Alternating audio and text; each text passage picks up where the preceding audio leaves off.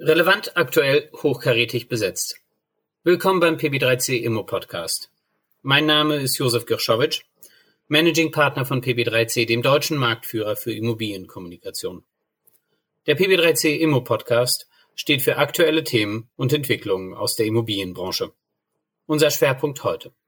Zukunft der Handelsimmobilie, Fragezeichen, wie geht Retail mit Corona und darüber hinaus um? Ich begrüße sehr herzlich Joachim Stumpf, Geschäftsführer der BBE Handelsberatung, Leif Krägenau, Leiter Research der BBE und Lars Jenichen, Geschäftsführer der IPH Handelsimmobilien. Herzlich willkommen.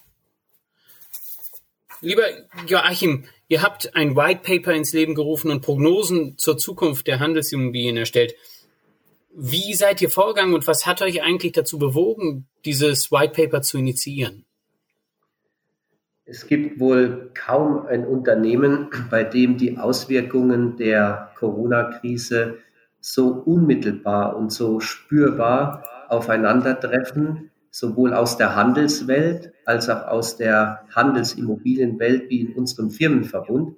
Wir sind 170 Retail-Experten in BBE Handelsberatung, IPH Handelsimmobilien und Elaboratum New Commerce und ähm, wenn ich allein täglich sehe, wie 25 Branchenexperten bei uns in der Unternehmensberatung ähm, Liquiditätsplanung, Finanzierungsfragen auf der Handelsseite bearbeiten, Marketingmaßnahmen erarbeiten, Monatsvergleiche in der jetzigen Situation mit ungewisser Umsatzentwicklung tätigen und gleichzeitig aber unsere Kollegen in der IPA Handelsimmobilien sich bei der Ankaufsprüfung mit der Nachhaltigkeit der Miete beschäftigen oder unsere zwölf Vermieter in ihren Projekten beziehungsweise den 1400 Mietverträgen, die wir in unseren Sendermanagement-Mandaten verwalten, ähm, sich mit der Frage beschäftigen, was ist denn die angemessene Miete in der jetzigen Zeit und was ist ein angemessener Beitrag des Vermieters, um die Folgen dieser Krise ein Stück weit aufzufangen.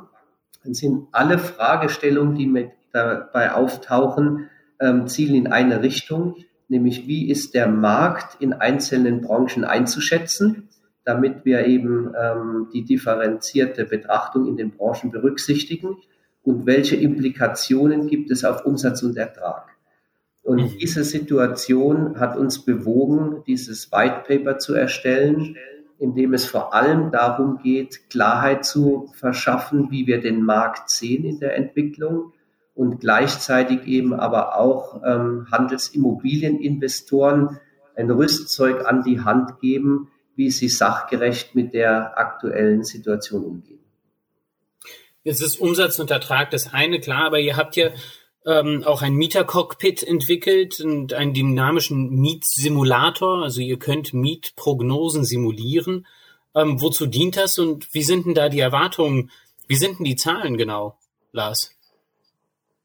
Der Einzelhandel in Deutschland ist in einer völlig neuen und bislang komplett undenkbaren Situation, die ähm, existenzielle Fragen für Vermieter und Mieter ähm, aufstellen. Und unser Ziel ist es dabei, wie das Ziel beispielsweise auch des German Council of Shopping Places in seinem Code of Conduct ähm, unseren Beitrag zu einem möglichst umfassenden Erhalt der deutschen Handelslandschaft zu leisten. Und das bedeutet, dass wir einen fairen, partnerschaftlichen Umgang zwischen Vermieter und Mieter vorantreiben wollen, der durch Transparenz und Vertrauen geprägt ist, ähm, in dem am Ende des Tages es individuelle Vereinbarungen zwischen Mieter und Vermieter geben muss. Und um das zu bewerkstelligen, haben wir diese beiden neuen Instrumente ähm, entwickelt, die darauf abzielen, die drängenden Fragen des Vermieters zu klären. Welcher Mieter ist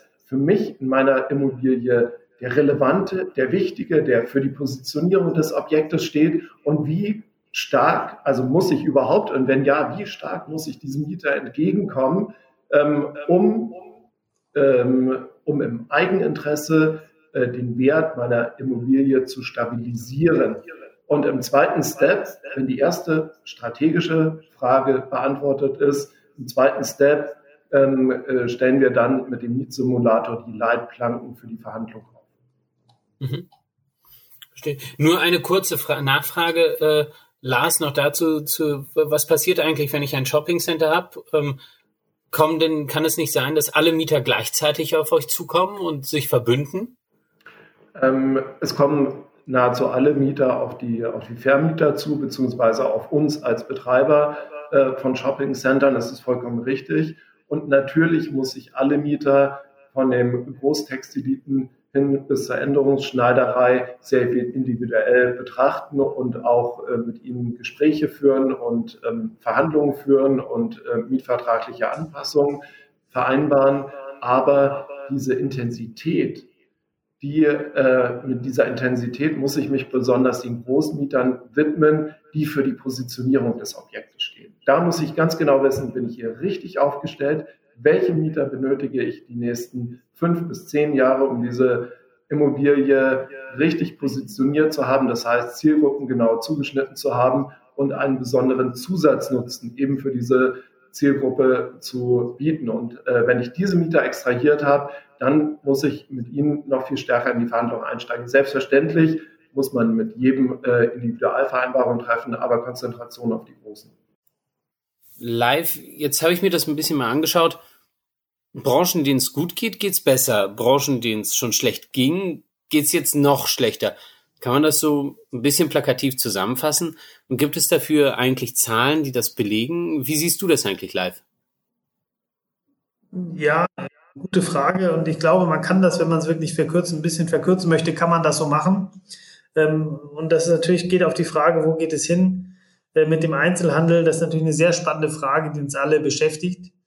Ähm, und um genau diese Zahlen, das ein bisschen belegbarer zu machen, haben wir eine sehr, sehr groß angelegte Befragung von Handelsunternehmen, äh, Expansionisten, Experten und vor allem von spezifischen Kennern unseres Verbundes äh, mal gemacht, um ein sehr, sehr breites Fundament und verschiedenste Perspektiven in eine Prognose einzubinden, ähm, die eigentlich zu einem ähnlichen Ergebnis kommt, nämlich dem Thema, die Krise wirkt als Beschleuniger, quasi als Katalysator der strukturellen Entwicklung im Einzelhandel, um es schon mal zu weg, vorwegzunehmen. Ähm, in dieser Prognose, wie gesagt, sehr, sehr breites Fundament, verschiedenste Perspektiven. Ähm, es steht ein Modell dahinter, verschiedene Szenarioannahmen, die ich nicht alle einzeln vorstellen möchte, weil das sehr, sehr viele Faktoren sind. Aber generell muss man schon sagen, wir gehen von einem Einbruch aus wirtschaftlichen Erholung dann vielleicht im nächsten Jahr. Ähm, man muss äh, sich klar sein, dass die Konsumstimmung ein bisschen angeschlagen ist aufgrund der unsicheren Arbeitsmarktlage und einem nie dagewesenen Kurzarbeitsniveau. Ähm, und vor allem interessant, äh, zwei Faktoren vielleicht aus Kundensicht. Das bisherige Non-Liner, also die bisher E-Commerce eigentlich verweigert haben, sich mit dem Thema befassen zum einen. Äh, zum anderen aber auch, dass, was wir sehr oft merken und auch äh, zu hören kriegen, ist, dass sehr viel bewusster eingekauft wird. Also, dass eigentlich die Funktion des stationären Einzelhandels äh, direkt vor der Haustür, vielleicht auch mit Service und mit als Kommunikationspot sehr viel dort mehr geschätzt wird als bisher. In diesen Prognosen, die wir gemacht haben, und das ist vielleicht das ich will nicht sagen einmalige, aber besondere, das wir zumindest gemacht haben, ist, wir haben die Prognosewerte äh, zu Ende 2021. Also wir sagen, wie sieht es nach der Corona-Krise am Ende 2021 im Einzelhandel aus? Und das haben wir gegenübergestellt den Prognosewerten von vor der Krise zu 2021. Und, und das gibt ein ganz klares Bild, dass eigentlich diese Krise als dieser Beschleuniger oder Katalysator wirkt. Nur, nur kurz zum Verständnis, damit ich es verstehe. Also ihr habt zwei Prognosen eigentlich und habt die übereinander gelegt. Genau, na, übereinander gelegt äh, kann man nicht sagen, aber wir hätten sie, äh, das kann man jetzt in einem Podcast natürlich schlecht zeigen, in, auf eine X- und Y-Achse gepackt und hätten, man hat so eine Vierfelder-Matrix erzeugt man, äh, wo man sehen kann, werden eigentlich Entwicklungen eher verschärft, also wird die Richtung weiter beschleunigt oder ändert sich vielleicht in eine Richtung, es gibt es letztlich Krisengewinner. Und äh, in dieser Matrix kann man eindeutig sehen, dass eigentlich die Krisengewinner sind, aber die, die vorher schon auf dem richtigen Weg waren. Ähm, da kann man sagen, beispielsweise der äh, Fahrradhandel, Baumärkte, Lebensmittel und die, die vorher schon auf einem leicht negativen Trend waren. Das ist insbesondere der modeorientierte Bekleidungshandel. Und ich rede, wir reden hier über stationären Einzelhandel Ähm, der hatte vorher schon sicherlich seine äh, Schwierigkeiten ähm, und, und, für die wird, ist die Krise, wird die Krise einfach verschärft. Ähm, also wir sehen zum Beispiel, wenn wir einfach mal ein paar Beispiele nehmen, wir haben das natürlich sehr dezidiert gemacht und sind auch in 2020 in die Quartale reingegangen. Wenn man da einfach mal als Beispiel Baumärkte und Gartencenter nimmt, das ist zumindest ein positives Beispiel, das ist in heutigen Zeiten ja auch mal schön zu sagen. Da muss man sagen, ähm, die Baumärkte waren im ersten Quartal ja nur bedingt von Schließung betroffen. Und, und es gab einen recht wilden Winter, sodass wir im das erste Quartal recht positiv verlief. Und im zweiten Quartal zeichnet sich nun ein Umsatzplus ab von vier bis sechs Prozent. Ähm, und im dritten und vierten Quartal dürfen auch positive Ergebnisse bringen. Und, und was steht eigentlich dahinter? Das ist ja das Spannende, dass diese, dieser Vorwärtstrend ähm, sich so entwickelt hat. Ist eigentlich das auch vorher schon eine Art Cocooning-Trend. Was ist Cocooning? Der Wunsch nach Aufwertung eines eigenen, des eigenen Zuhauses und einer Behaglichkeit ähm, durch das Thema äh, Homeoffice und Homeschooling nochmal deutlich verstärkt wurde. Ähm, und zudem sehen wir auch, dass in der Zeit des Homeoffice sicherlich eine ganze Menge von Garten- und Renovierungsprojekten angeschoben wurden. Und wir sehen teilweise in den Baumärkten im zweiten Quartal extrem hohe Durchschnittsbons, ähm, die das eigentlich auch belegen. Und wenn wir jetzt gucken, erste Lockerung nach Corona, ähm, da geht man nicht gleich wieder ins Großevent, was immer noch verboten ist, aber man trifft sich wieder mit Freunden. Ähm, der Skandinavier nennt das Higge. Man trifft sich zusammen, man, man kocht, man spricht, man spielt, ohne Stress irgendwas etwas zu verpassen. Und das sind alles Entwicklungen in der Gesellschaft, die dann auf das Thema äh, positive Entwicklung von Baumärkten und Gartencenter einzahlen. Weniger positiv ist es da, nehmen wir mal ein zweites Beispiel für den Schuhhandel. Der hatte vorher auch schon seine strukturellen Probleme und seine schwierigen Zeiten. Ich sage mal, das Stichwort Salando kennt vielleicht auch jeder. Ähm, und für den stationären Schuhhandel in Corona-Zeiten, da sehen wir dramatische Umsatzeinbüße. Das, das muss man einfach sagen. Also insgesamt sehen wir für das Jahr 2020 äh, sehen wir, dass da ein Minus von minus 18 bis 23 Prozent gegenüber dem Vorjahr auflaufen wird. Ähm, und dramatisch wird es insbesondere im zweiten Quartal. Normalerweise ist das die starke Frühjahrssaison, äh, wo wir ein Umsatzminus von minus 31 bis 36 Prozent haben. Ähm, und auch interessant, da bleiben natürlich viele Waren liegen und es wird eine Preisschlacht geben. Da gehen wir ganz fest von aus, dass dann auch, die dann auch zusätzlich auf Umsätze und Margen schlagen wird. Für 2021 sehen wir dann äh, eine gewisse Erholung der Umsätze die aber dieses, äh, diese Verluste aus 2020 nicht werden ausgleichen können. Und da gehen wir wirklich, wir gehen davon aus, dass einige Anbieter auch dann vom Markt verschwinden werden. Und, und das sehen wir tatsächlich eher, dass das ein, ein Katalysator einer Entwicklung ist, die sowieso im Gange ist. Trotz allem, auch bei Schuhen muss man natürlich gucken, das sind jetzt wieder Durchschnittswerte, ähm, da muss man schon ein, mal strukturell gucken. Ähm, extrem verlieren vor allem die modeorientierten und kaum profilierten Schuhhändler. Ähm, umgekehrt scheinen die stärker bedarfsorientierten Anbieter, die oftmals als Ergänzung in Nahversorgungslagen oder an Fachmärkten in Stadtteillagen äh, agieren, sind weniger stark betroffen. Und auch im Segment äh, Kinderschuhe, äh, das erscheint im Ganzen resilienter als etwa der modeorientierte Handel. Also man muss schon generell gucken, aber im Großen und Ganzen, um deine Frage zu beantworten, kann man das so sagen.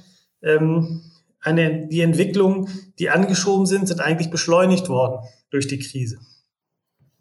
Jetzt, Lars, habe ich aber eine Frage. Ich bin Vermieter und meine Mieter klopfen bei mir an und Live hat es gerade eben ja gesagt, nehmen wir doch mal einen Kinderschuhhändler, der bei mir anklopft und äh, äh eine Miet Mieterlass haben möchte. Wie gehe ich denn damit um? Und konkret jetzt in dem Fall, dem Kinderschuhhändler geht es vielleicht viel besser als den sogenannten Modeschuhhändlern. Ähm, was tue ich denn dann, wenn die geforderten Nachlässe und die tatsächlichen Zahlen da so deutlich auseinandergehen? Josef, damit beschreibst du einen Fall, den wir in den letzten zehn Wochen sehr regelmäßig jeden Tag in unseren, äh, den von uns betreuten Shopping-Centern und äh, von daher haben wir uns sehr früh schon Mitte März mit den Kollegen aus der Unternehmensberatung zusammengesetzt und uns überlegt, wie können wir denn einen methodengleichen, einheitlichen, objektiven Wertmaßstab entwickeln, den wir unseren Investoren gegenüber präsentieren können, von dem sich aber auch die Mieter verstanden fühlen. Und ähm, daraufhin haben wir in den letzten Wochen ein zweistufiges Verfahren entwickelt, was mit einem äh, Mieter-Cockpit beginnt. In diesem Mieter-Cockpit beleuchten wir vier Themenbereiche sehr intensiv, und zwar die Themen Relevanz des Mieters für die Immobilie, basierend auf der jeweiligen Positionierung, Ersetzbarkeit des Mieters, ähm, insbesondere auch in der von ihm angemieteten Fläche, die Wirtschaftlichkeit des jeweiligen Konzeptes im Objekt und last but not least die generelle Marktstärke dieses Mieters. Ähm, diesen vier Themen sind über 20 Einzelkriterien hinterlegt mit einigen Bewertungsmaßstäben, die nochmal untereinander gewichtet sind. Am Ende des Tages bekommen wir dort ein klares Scoring-Modell heraus. Das heißt, eine Wertigkeit, die der Mieter, der spezielle Mieter in meinem speziellen Objekt hat. Und mit diesem Scoring-Modell gehen wir ins zweite Tool, unseren Miet-Simulator, und in diesem Mietsimulator betrachten wir eben nicht nur die Umsatzveränderungen, die durch Corona entstanden sind, sondern wir gucken uns sehr genau die wirtschaftlichen Implikationen für den Mieter an, weil die Miete ja nur einer von vielen Faktoren ist. Und so beschäftigen wir uns da sehr intensiv mit dem Rohertrag, mit den Personalkosten und überlegen uns, wie verändert sich der Deckungsbeitrag aufgrund der Umsatzveränderungen durch Corona und ähm, in welcher Höhe sollte sich der Vermieter auf unsere Empfehlung an diesem Deckungsbeitragsschaden beteiligen oder eben auch nicht. Und am Ende des Tages können wir dann auch noch eine sehr gute Prognose der künftigen Mieterträge abgeben auf Basis der Umsatzprognosen, die wir, die die BBE ermittelt hat, die wir zusammen mit der BBE erstellt haben, der Umsatzprognosen und der verträglichen Umsatzmietbelastungen. Und dann ist es nur noch Arithmetik zu sagen, ähm, auf welches Verhandlungsergebnis sollten wir uns mit dem Mieter einlassen. Und da äh, stellen wir dann die Leitplanken für die Verhandlungen auf. Und das, was sich jetzt so ein bisschen grau und theoretisch anhört, haben wir wirklich schon ganz prima in unserem Portfolio umgesetzt und auch an anderer Stelle in Beratungs-, in Dienstleistungsprojekten in den letzten Wochen für verschiedene Kunden umgesetzt. Mhm. Mhm. Finde ich, finde ich interessant. Und wie, wie geht man dann ähm, live äh, damit um, wenn ich, wenn ich mir das jetzt, also von dem einzelnen Objekt mir rübergehe zu, zu, zu den Straßenzügen, wenn ich mir jetzt High Street anschaue, da gab es ja immer diese Diskussion Verlängerung, Verkürzung der High Street. Ähm, wie, wie sieht es da aus? Ich brauche da mal eine Einschätzung grundsätzlich. Ähm, was passiert denn da in den großen Einzelhandelsmetropolen? Ja, das ist natürlich ein sehr, sehr spannendes Thema. Also ganz generell muss man sagen, diesen, dieses Mietercockpit, was Lars vorgestellt hat, das kann man natürlich auch ganz wunderbar auf ein High-Street-Objekt anwenden äh, und sich angucken. Ähm, es verkürzt natürlich ein bisschen, dass ich verschiedene Eigentümer in der High Street habe. Insofern ist die Frage, wie weit gehe ich da rum. Aber das Thema ähm, ist dem Mieter tatsächlich und, und wie soll ich in Verhandlung gehen, das ist natürlich auch für High Street Immobilien möglich. Ganz generell, wenn man, wir haben in unserer Prognose, die ich ja eben ein bisschen äh, angerissen habe, wie aufwendig wir das eigentlich gemacht haben, da haben wir uns auch die verschiedenen Lagen angeguckt. Speziell dann die Perspektiven der Innenstadt auch mal beleuchtet. Da, sehen wir schon, dass dieses Thema, was du eben auch schon äh, andeutest, Polaris Polarisierung der Lagen und auch der Abgang vieler selbstständiger Kaufleute ähm, wieder einen, einen Schub gekriegt hat. Äh, man muss da tatsächlich ein bisschen tiefer gucken, sagen, wir müssen vielleicht in die Innenstädte unterschiedlicher Größenklasse äh, gucken, denn insbesondere Innenstädte der Metropolen mit dem sehr, die haben ein sehr, sehr weiträumig ausstrahlendes Angebot, auch für das Umland. Auch dann nicht wen, weniger bedarfsorientiert, sondern tatsächlich auch modeorientierte Angebote oder Dinge, die, äh, die man haben will, aber die man nicht unbedingt haben muss.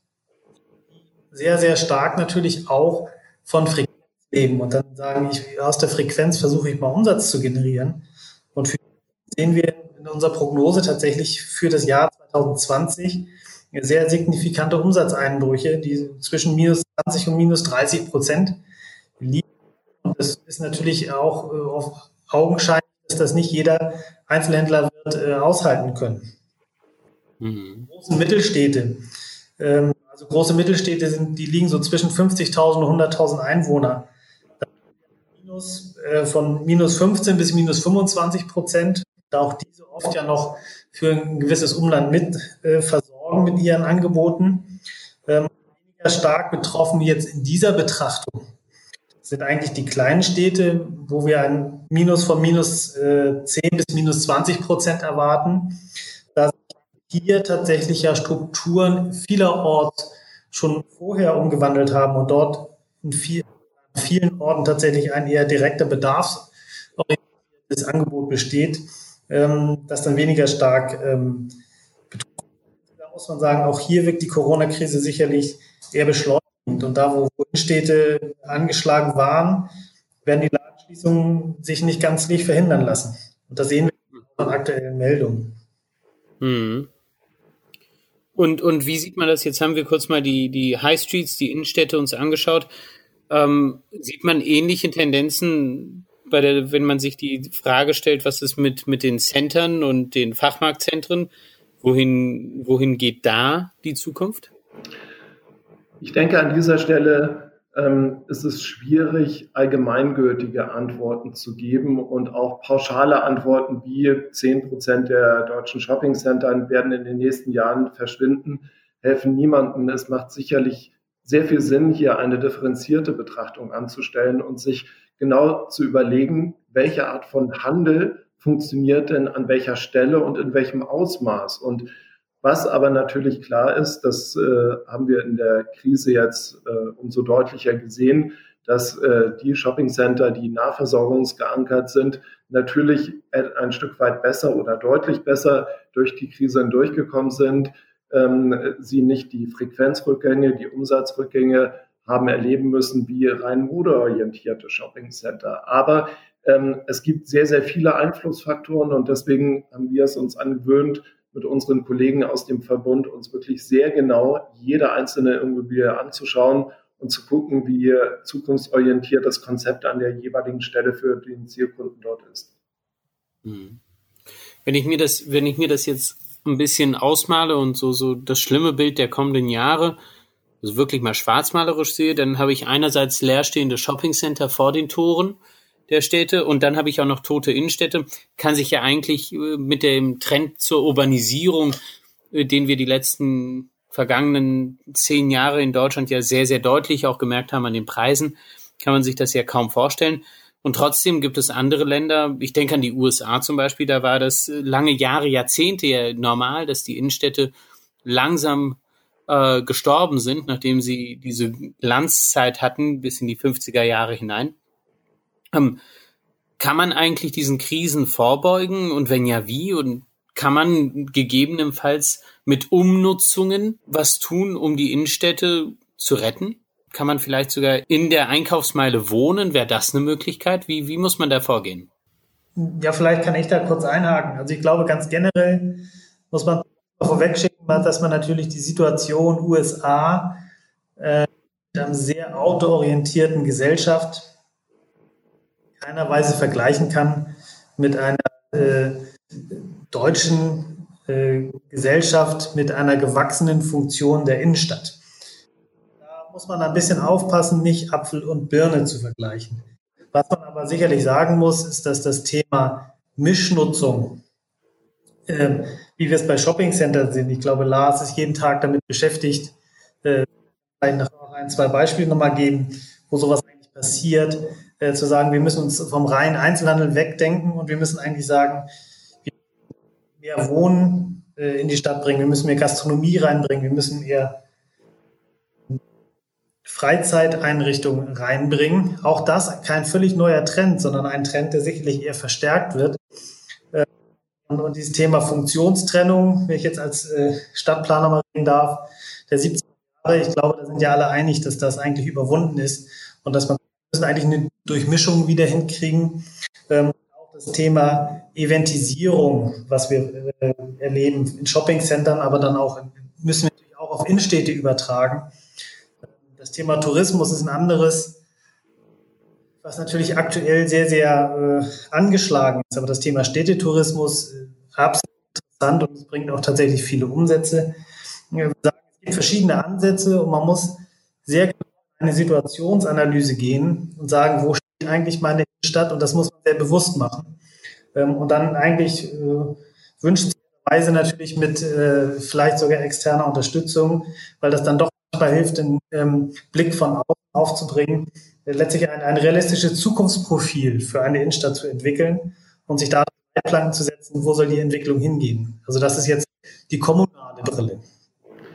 Ähm, um jetzt ein bisschen aus der Mietersicht diese Frage, Josef, zu beantworten, ähm, wird es natürlich so sein, dass diese Krise nicht ähm, an den deutschen Innenstädten vorbeigehen wird. Wir haben zu diesem, ja, sage ich mal, frühen Zeitpunkt im Jahr schon eine Reihe von Insolvenzen und Firmen, die im Schutzschirmverfahren sind.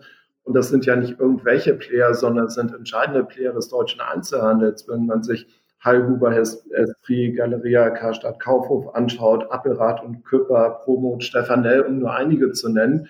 Wir gehen davon aus, dass ähm, in den nächsten beiden Quartalen dort noch leider etliche dazukommen werden. Und im Gegensatz zu sonstigen Krisen sehen wir eben nicht, dass Konzepte aus Übersee nach Europa kommen oder aus anderen Teilen Europas nach Deutschland kommen. Das heißt, die, die Nachfrage nach Handelsflächen in den Innenstädten wird einfach geringer werden. Das heißt, die, die A-Lagen werden sich auch verkürzen dort, wo Handel vielleicht in der Vergangenheit noch auf drei oder gar vier Ebenen möglich war, ist er künftig wahrscheinlich nur noch auf ein bis zwei Ebenen möglich. Und natürlich müssen wir uns an solchen Stellen über intelligente Nachnutzungskonzepte Gedanken machen. Und das sind auch Projekte, die wir jetzt schon für viele unserer Kunden durchspielen. Ähm, um ein prominentes Beispiel zu nennen, wir betreiben das ähm, Java Shopping Center in Stuttgart für die württembergische Leben und dort wird im wird nahezu eine komplette Handelsebene jetzt in eine Hotel- und Coworking-Fläche umgewandelt, weil das eine Funktion ist, die genau im Gerberviertel auch nachgefragt und benötigt wird. Das ist jetzt keine Blaupause für jedes andere Shopping-Center oder jede große Einzelhandelsimmobilie, die äh, große verfügbare Flächen hat, ähm, denn jeden Standort muss man sich individuell anschauen. Aber es gibt frequenzbringende, sinnvolle Nachnutzungsmöglichkeiten, die man sich aber am jeweiligen Standort individuell wird anschauen müssen. Mhm. Joachim, ein, ein, ein Punkt, der mich umtreibt, und das ist ja auch ein, ist ja dieses Spannungsverhältnis offline, online und nonline. Ähm, die Menschen konsumieren anders, aber sie konsumieren auch auf anderen Wegen, sie kaufen anders ein. Gibt es da, und das ist jetzt in der Krise natürlich und in der Corona-Quarantäne, in der wir uns, in die wir uns alle begeben mussten, noch deutlicher geworden, gibt es aus Sicht der Handelsimmobilien, und ich meine dabei sowohl die Mieter als auch die Eigentümer als auch die Betreiber, ähm, schon etwas, wie sich die Entwicklung der letzten Monate beschreiben lassen? Also kann man schon Rückschlüsse und Prognosen ziehen, allein aus den letzten acht bis zehn Wochen? Also natürlich ist es so, dass in der Zeit die Online-Umsätze ähm, oder die Online-Anteile in den Branchen gestiegen sind, die besonders vom Lockdown betroffen waren. Und es ist natürlich auch klar, dass das, was du als No-Liner bezeichnest, der ein oder andere, der sich bisher verweigert hatte, online zu kaufen, jetzt aus der Not heraus Alternativen stationär zu finden, auch ähm, online eingekauft hat. Aber das ist im Grunde genommen genauso strukturbeschleunigend wie alle anderen Entwicklungen, die wir gerade aufgezeigt hatten. Ähm, auf der anderen Seite sind nämlich auch viele stationäre Händler aus der Situation heraus, mit ihren Kunden nur noch digital in Kontakt zu treten, plötzlich auch viel stärker in ihren Aktivitäten gestartet, was digitale Zugänge anbelangt. Ähm, zu ihren Kunden findig geworden bis hin zu ähm, WhatsApp, Modeschauen und ähm, verschiedene andere Auswahlen, die sie verschickt haben und, und, und. Ähm, und deswegen hat sich, haben sich zwei Dinge beschleunigt. Ähm, und zwar, dass eben die Händler selbst ähm, aktiver wurden, die bisher eben nicht aktiv waren, selbst die Kanäle zu verzahnen. Auf der anderen Seite sind aber sehr, sehr viele Verbraucher, und das hat man gesehen, als dann die ersten 800 Quadratmeter Läden geöffnet haben, extrem dankbar auch wieder in die stationäre Fläche zurückgekommen. Und davon haben übrigens auch sehr viele mittelständische Unternehmen profitiert, auch gerade in den kleineren Städten, weil man froh war, eben auch wieder den sozialen Kontakt vorzufinden. Und das wird dazu führen, dass eben gerade auch stationäre Händler weiter ihr stationäres Erlebnis aufladen. Und ähm, von daher gesehen ist das alles, was dort jetzt stattgefunden hat, alles Teil einer Struktur, die wir eh hatten. Es ist klar, dass in einigen Branchen weiter auch Menschen, die online bisher nicht eingekauft haben, weiter einkaufen werden. Man hat es ja gesehen an den hohen Zuwächsen, gerade in den höheren Altersklassen, die ähm, letztendlich auch online einkaufen. Aber es ist nicht ähm, von Dauer, dass quasi jetzt eine Krise allein ähm, Ursache wäre, um dort nochmal eine deutliche äh, Verlagerung quasi der jetzigen ähm, Anteile online zu offline mit sich bringt, sondern es ist eher so, dass in beiden ähm, Kanälen die Hausaufgaben, die gemacht werden müssen, ähm, dort auch gemacht werden. Lars, Joachim hat eben gerade eben dieses Spannungsverhältnis online-offline aufge, aufgewiesen. Einer der Punkte bleibt ja immer noch, wie man das unterbringt bei der Umsatzmiete. Ähm, ich denke zum Beispiel an Click and Collect, äh, dass ich, dass ich online bestelle und dann bei, bei Decathlon äh, in der, im, in der U-Bahn-Station äh, das abhole, weil sie da einen äh, Shop haben, wo man dann tatsächlich wie eine Packstation das abholt. Ähm, und umgekehrt gibt es ja auch inzwischen ganze Konzepte, wo Ladenflächen eigentlich nur noch als Showroom dienen, äh, wo man vielleicht einen Basketball ausprobieren kann, aber wenn man dann kaufen will, dann äh, kommt der Händler, der Angestellte, der Mitarbeiter mit einem iPad an, äh, man klickt drauf und es wird nach Hause geliefert. Wie, wie soll man eigentlich in der jetzigen Situation äh, bei diesem Spannungsverhältnis online, offline und Umsatzmiete, wie sollte man damit umgehen als Vermieter? Ich könnte mir eigentlich keine schlechtere Situation vorstellen, ähm, als jetzt dieses Fass zwischen Vermieter und Mieter aufzumachen, wie eventuelle Online-Umsätze einer stationären Fläche zugeordnet werden könnten.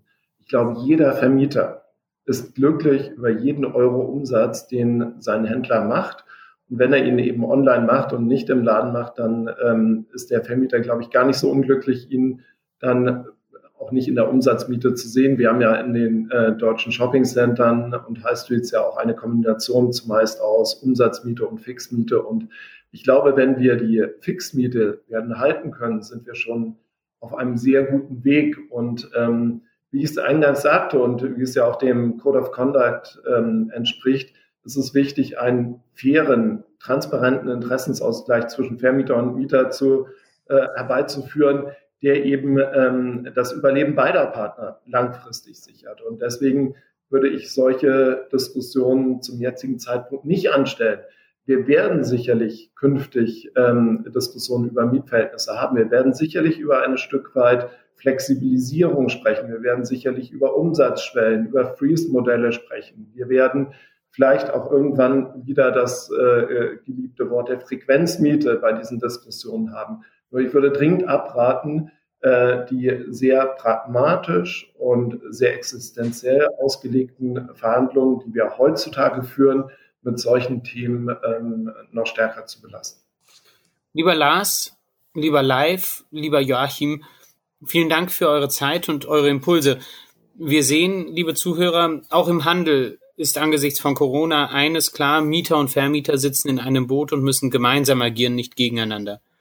Liebe Zuhörer, vielen Dank für Ihre Aufmerksamkeit. Empfehlen Sie den PB3C Immo Podcast weiter und teilen Sie über die sozialen Netzwerke. Mein Name ist Josef Kirschowitsch. Ich freue mich, Sie bald wieder begrüßen zu dürfen.